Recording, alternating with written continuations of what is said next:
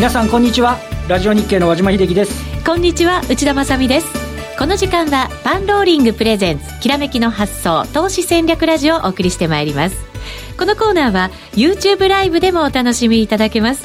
YouTube ライブは番組ホームページからご覧ください。さて現在の日経平均株価は小幅高を保っています。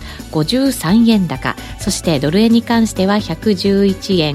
20銭台となっています。和島さん今日の相場、まあ、こじっかり、ね、外部環境すごく良くて、うん、S&P500 が連日の史上最高値更新だみたいな話で。で特にねあのメキシコとアメリカの貿易が、ね、少しこう合意するような形になって、はい、なんとなく一息ついてで午前中、日経平均は、ね、2万3000円台を一時回復するっていうね、うん、6月以来ですかね。そうですね、ここだからしっかりと足固めしてくることが大事ですよね、ねね。今日はこのままいけるかなと思ったら、途中ね、ちょっと上海があれってなったりなんかして、やっぱ伸び悩んで。壁のねちょっと重さみたいなものも感じているっていうところですかね。ね。一つ一つ懸念材料をクリアしていかないといけないわけですね。さあ今日のゲストをご紹介しましょう。ヒロさんです。こんにちは。こんにちは。よろしくお願いいたします。ヒロさんですって言われてるのね。あの FX をされているそうで、えー、はい、はい、また後ほど詳しくご紹介はさせていただくんですけど、ゼロ四レーサーっていうんですか？車のレース。ゼロ四百メートルのタイムを競う、はい、そうですね。かっこいいやつですよね。ねだから車で、はい、えっ、ー、とえっ、ー、と陸上で例えると短距離走みたいなレース。そうですね。100メーター走ですね。オリンピックの100メーター走みたいなすごいレースなんですよね。後ほど詳しく、ね、伺っていきたいと思います、はい、どうぞよろしくお願いします。えー、さてここでパンローリングからのお知らせですが今日ゲストでお越しいただいた FX で年間3000万円を稼ぐ04レース元日本チャンピオンのヒロさんのセミナーが9月15日土曜日に開催されます。こちらはおよそ4ヶ月ぶりに開催される人気のセミナーとなっています。ヒロさん前回行った時は本当に満員御礼ということでそうですねだったみたいですね。はい。はい。よかったです。はい、その人気のセミナーが再開されるということになります。通常19,800円のセミナーとなりますが、今回限り2000円なんと2000円。大胆な割引ですね。そうなんですよ。すごいことになってますね。ねえー、この2000円で受講可能となっていますので、ぜひ多くの方にご参加いただきたいなと思います。何がおすすめですか、ズバリ。なんでしょうね、うん、あの、多分普通の方が話さない内容の部分を話をしようと思ってるんですよ。はい、僕 FX だけじゃなくて、その、レースですとか、あの、メンタルトレーニングとか、成功哲学とかなんかも勉強したんで、はい、ああらゆる角度から、そのいろんな方向の話ができると思うんですね。これあれですか、やっぱり、レースのメンタルって FX のトレードにも生きてくる、えー、めちゃくちゃはい、かかってます。もう、ね、生死ギリギリのところでレースされてるわけですもんね。そうですね。それがやっぱりね、FX に生きてくるの、ちょっとこれは、興味深いですよね。はい。メンタルの強さ、ギリギリのところを攻めるっていうね。それ日本でしてる人あんまりいませんからね。確かにそうですね。でもそんなにないですよ。はい、そんなお話が聞けるということになります。ただし、遠方で参加できないという方もね、あと日にちが合わないという方もいらっしゃると思いますので、そんな方のために、オンライン受講ができるということなんですよ。ライブ配信もありますし、セミナー翌日からの録画配信もあるということですから、多くの方にご参加いただければばと思います。えー、セミナーの詳細ですが番組ホームページからご確認ください。えー、そして今年も講師が20名以上登壇する人気の投資戦略フェア in 大阪を11月3日土曜日に開催いたします。今なら優先登録の申し込みを受け付けています。人気の講師早々に満席になってしまいます。和島さんのセミナーもね、結構早めにいつも満席になっちゃいますもんね。はい。ぜひですね、満席になる前にお申し込みいただきたいと思います。優先登録いただいた方の中からあご案内をさせていただきます。早めにお申し込みください。えー、詳細は番組ホームページからお願いいたします。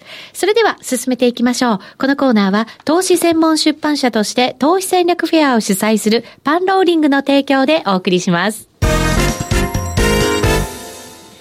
さあ、それではまずは和島さんに今日の相場についてお話を伺っていきましょう。現在ドル円、えー、ドル円は111円台20銭台、そして日経平均は65円高となっています。そうですね。為替は、あの、むしろ東京の今朝の方が円高気味なところがあったんで、はい、しっかりですよね。それからすれば、あの、であの、えー、ドルがしっかりみたいな話になってて、うん、で、あの、冒頭申し上げた通り、昨日ね、アメリカの株式市場が非常に、まあ、強い展開、えっ、と、もう、ナスダックも高値だし、うん、S&P500 も高値だし、あとはニューヨークダウが1月26日の26,616ドルっていうのが残ってるぐらいで、最高値ですからね。年初来高値じゃないですからね。そうですね。ねこのところまた足元強くなってきましたしね。はい、で、えっと、まあ、その、えー、貿易の問題もありますし、あの、企業業績もいい、うん、指標もそこそこだ、みたいな、金利はいい、ええ感じになんか緩やかだ、みたいなね、はい、感じになってて、まあ、まさにゴールディロックスっていうね、感じになってるんですけど、で、まあ、その、日本とするとね、8月の中旬、えー、急激にね、株価が、あの、メキシコの問題から下げたりなんか、あしたわけですけど、あの、えっ、ー、と、まあ、そんなところからようようね、戻してきて、で、えっ、ー、と、これ、高値で言うと、5月21日が2万3000トンで50円で、うん、6月12日が取引時間中が2万3000トンで11円。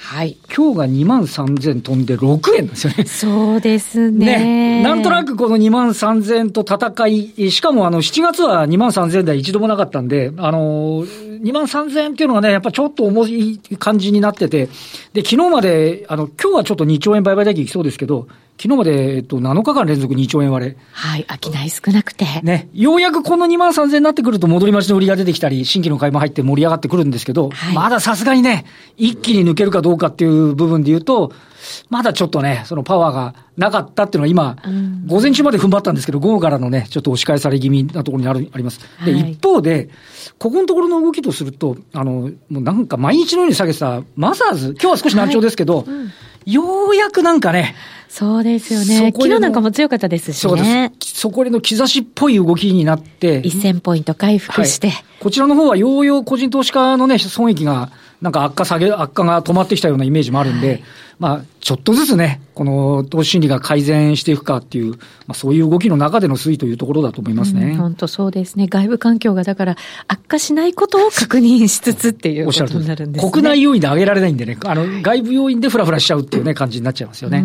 ただし、国内要因だってそんなに悪いことはないわけですよね。企業業績もね、4分の1終わった段階で、非常に、あの、経常利益ベースでいうと2桁の増益は確保してますし、まあ、通期でもね、あの、進捗率とか、あとは増益率のいう点でいうと、まあ、そんなに下値をね、見るほどではなかったですけど、はい、やっぱり貿易の先行きで世界景気がどうよっていうふうにね、下げてる時に言われちゃうと、買い切れないみたいなところありますけど、まあやっぱりね、少しこうファンダメンタル、あの外部環境落ち着けば、あそれを評価する動き。で、しかもあの、うんえー、今日あたりはこれまで下げちゃってた建機とかね、はい、FA とかファクトリーオートメーションとか、半導体とかってちょっと底離れっぽいような動きを見せてるんで、うん、こうした動きもね、その物色面で続くかどうかっていうのも一つポイントかもしれませんね。はい。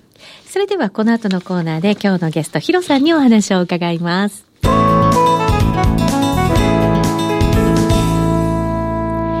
改めまして今日お招きしているゲストはヒロさんです。よろしくお願いいたします。よろしくお願いします。よろしくお願いします。はい。それではちょっとまずはプロフィールからね、はい、ご紹介させていただこうかなと思います。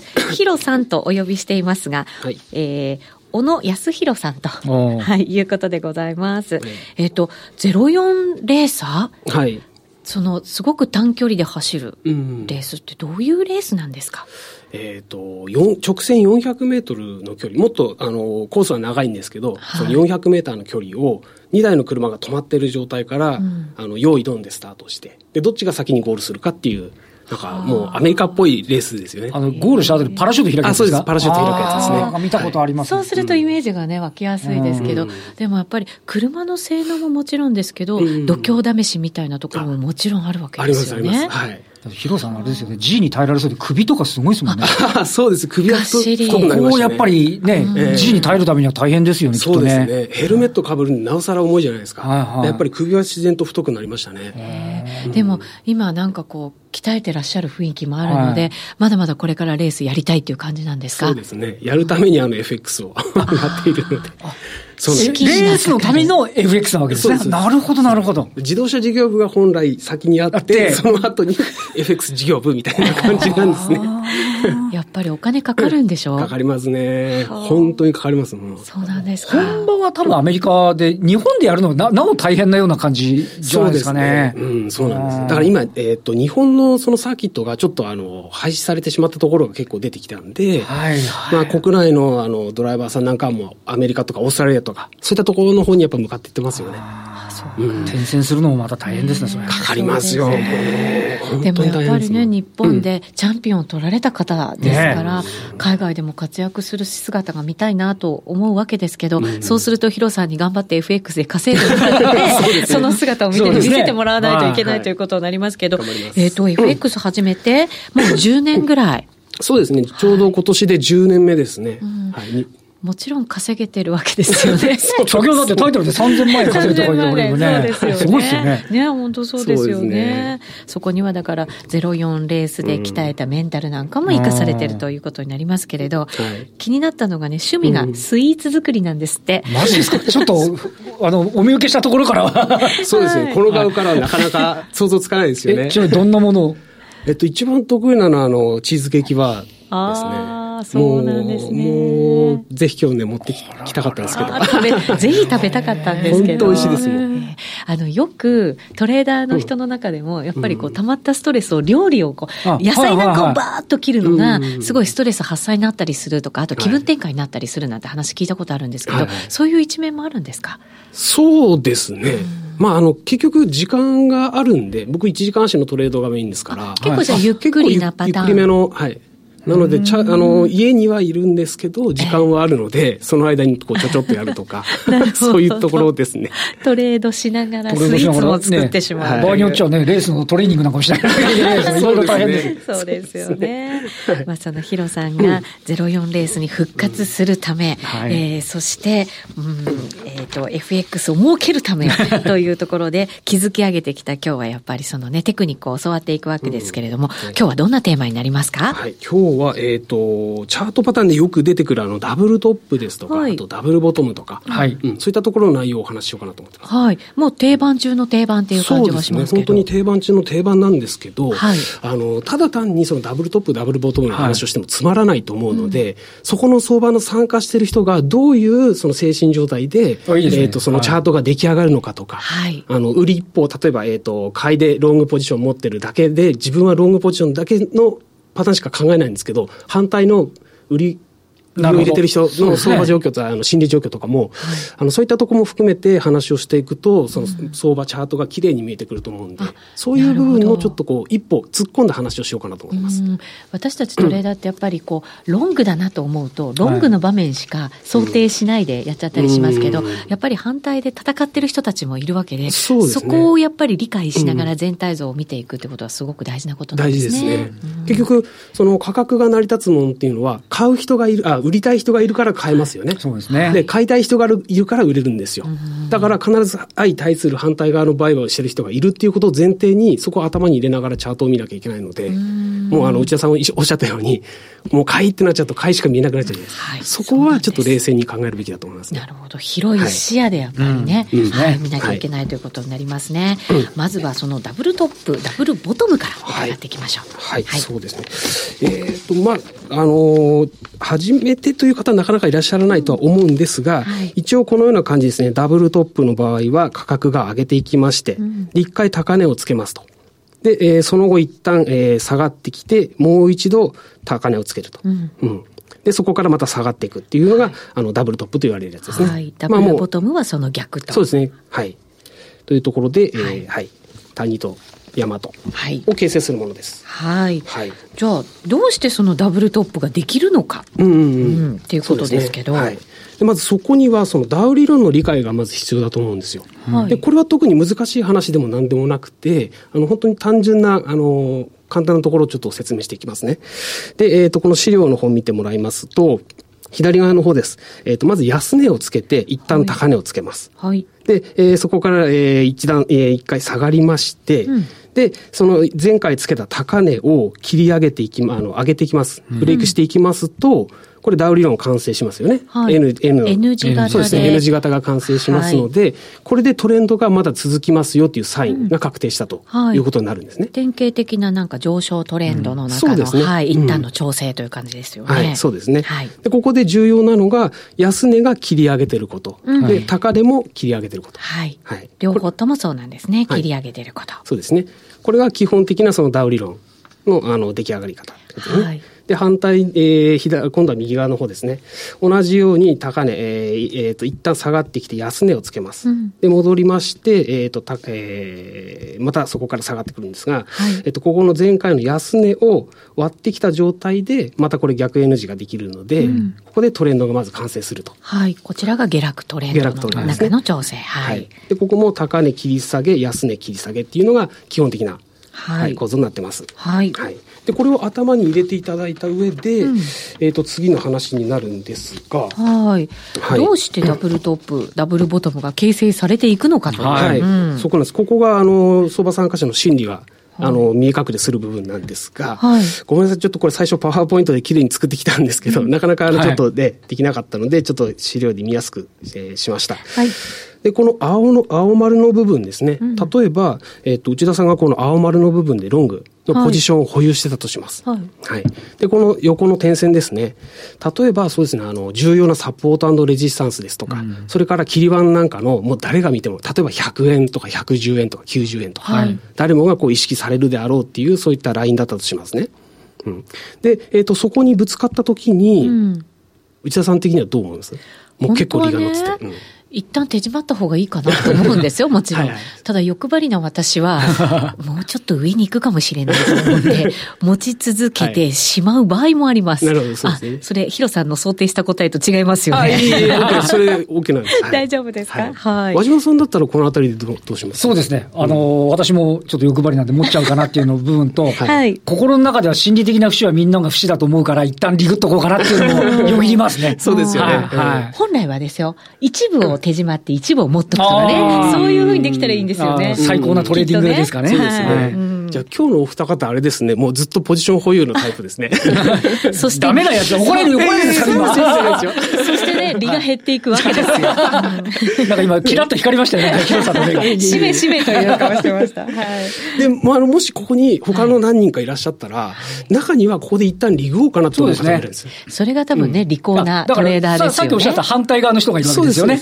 もうええやろっていう人たちがいるわけですよね。だから、あの、いいんですよ。どれが、あの、当たってどれが外れっていうわけでもなくて、はい、中には、その、そこでリグう方もいらっしゃると。うん、というところなので、まあ、ここで、えー、まあ、切り板やサポレジの重要なところなので、はい、あの、ポジションを保有したとしても、うん結構、あの、利食いが入ったりするんで、うん、そこで下がりますと。はい。まさに今日の日経平均の2万3000みたいなもんですよね。そうそうそう。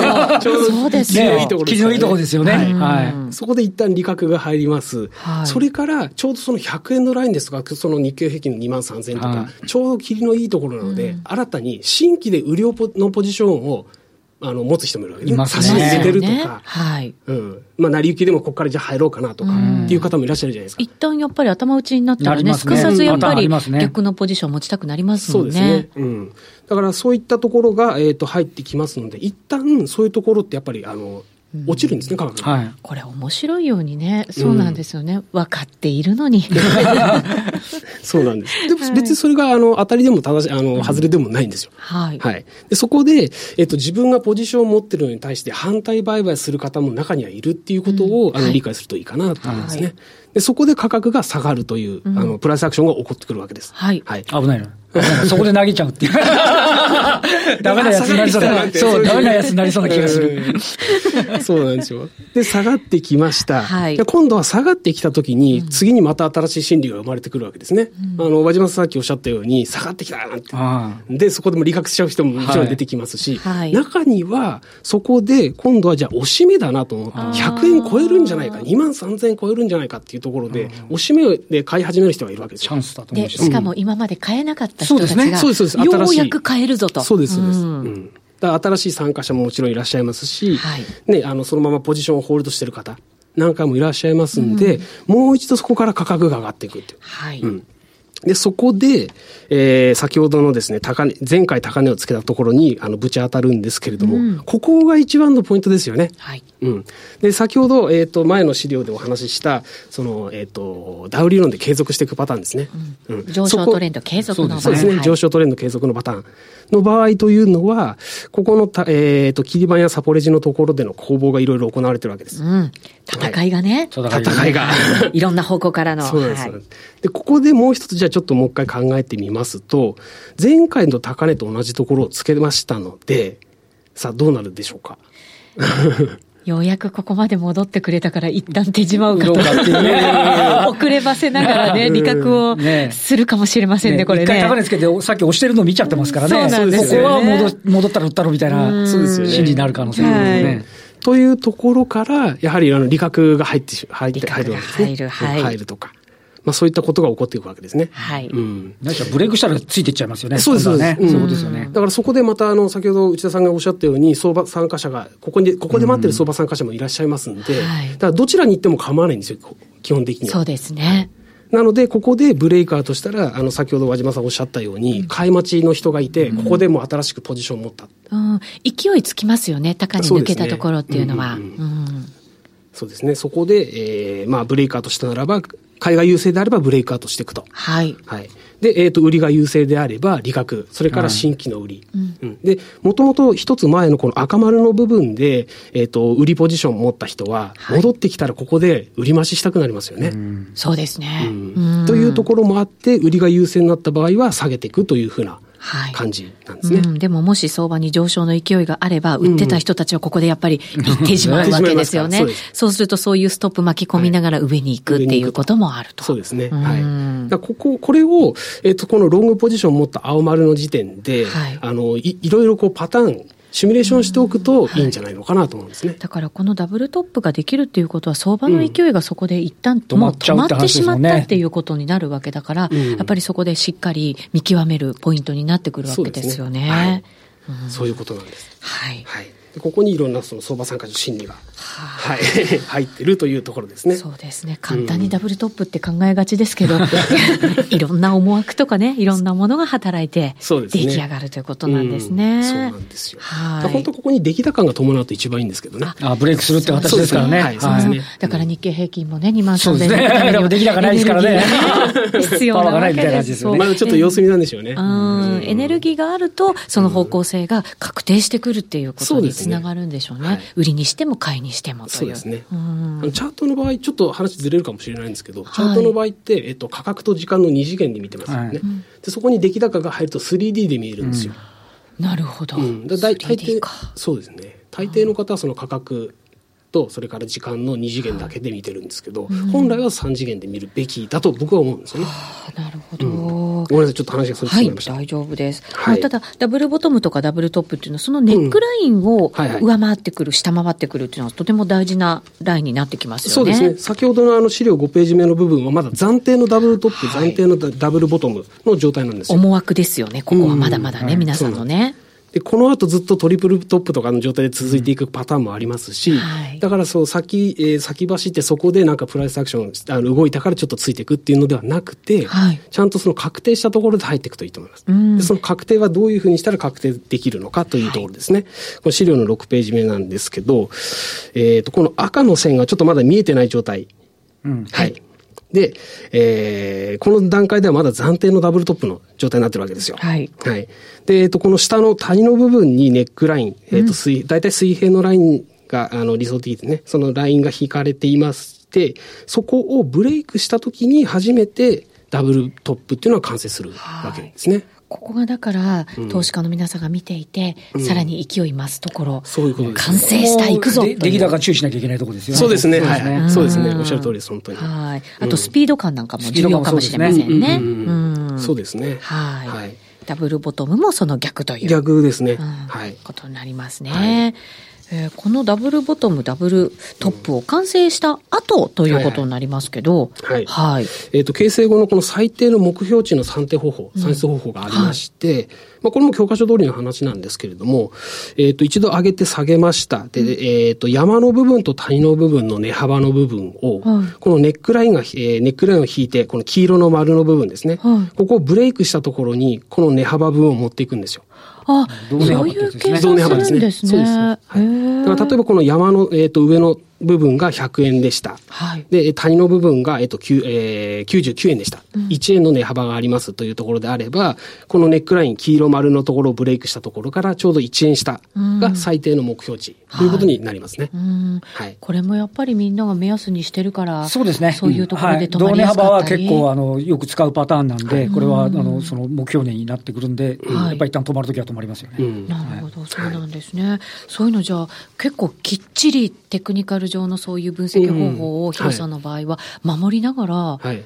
1時間足でダブルトップっぽいのが出てきたら、ちょっとこれはいくぞみたいな感じになるわけです、そうですね。はい。うんきっちりですね。ああ、そうなんですね。だから、しっかりテクニカル学ばれて、それを活かしながら、本当に王道のトレードをね、されてるっていう感じがしますよね。そうですね。はい。なかなかそれが守れないっていうことってね、多いんですけどね。ダブルトップもね、なんとなく、あの、綺麗に出るときと、ちょっとイレギュラーな時あったりしますからね。わかりますね。ね。あの、後から、ちと思ったらちょっと違ってたみたいな パターンありますからね。はい。注意しないといけません。そうですね。この後の延長戦でもメンタルの生かし方など、はい、詳しく伺っていきたいと思いますので、えぜひ、大引け後も YouTube ライブでご覧になっていただきたいと思います。さて、ここでお知らせです。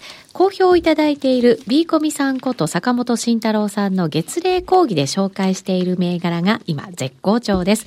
8月は夏枯れ相場で日経は、日経平均はわずかあ1%の上げ幅にとどまっていましたけれども、B コミさん銘柄およそ6.5%の上昇記録ということで、この時期でもとても素晴らしい成果を得ることができました。7月もえー、非常にいい成果を出しているということでございまして、9月号。ドヤ顔が浮かびそうですね。本当そうですよね。9月号もとても楽しみです。予約販売開始していますので、番組ホームページからお申し込みいただきたいと思います。えー、そして、ラリー・ウィリアムズ氏の週間マーケット分析、通称ラリー TV も好評です。えー、人気のラリー・ウィリアムズの週間分析ですが、9月8日にラリーの電動車である成田博之さんがフォローアップセミナーを開催します。成田さんによる独自の視点による解説や、他では公開していない、えー、パーセント R を利用したテクニックなど盛りだくさんの内容となっています。えー、残りの席がわずかとなってきましたので、ぜひこちらも早めにお申し込みいただきたいと思います。番組ホームページからどうぞ。もう一つ同じく9月8日になりますが、午後には FX の主婦で有名なエツコさんの FX デイトレードセミナー MT4 パソコン教室が開催されます。こちらのセミナーは参加者一人一人にパソコンをご用意して行います。エツコ、エツコさんの手法の肝である、えー、通貨の勢いが出た際の過去の傾向やパターンを学ぶことができます。また、雇用統計後の動きやニュースが報じられた前後の動きのパターンなどが学べるお得なセミナーとなっています。こちらもですね、お申し込み番組ホームページからお願いいたします。さて、まもなく東京市場大引けとなります。日経平均の上げ幅がわずかになってきました。26円、26円。ね、ちょっと朝のね、勢いで、いや、なんだ、日本3000かようやく来たぜと思ったのが、なんか、すっかり、なんか、押し戻された感がね、出てきちゃってるところありますけどね。本当そうですね。えー、そして、為替の方は111円台、20銭台、しっかり保ってるということになりますので、こちら方向感、ちょっと出てきたのかなと思わせてくれてるところでもありますね。ねまあ、一部の方はね、これぐらい、あの、2万3000前後ぐらいの動きをね、続けてきてくれさえすれば、はい、あと中身がね、ちょっとずつこう、あの、底離れ感が出てくれば、物色するものはそれなりに出てくるかなと新興市場も交えてですね。はい、えー、さてそろそろラジオの前の皆さんとはお別れの時間となりました。今日はヒロさんをゲストにお迎えしてお送りしてまいりました。引き続き YouTube ライブでご覧になっていただきたいと思います。一旦ヒロさんありがとうございました、はい、ありがとうございました。このコーナーは投資専門出版社として投資戦略フェアを主催するパンローリングの提供でお送りしました。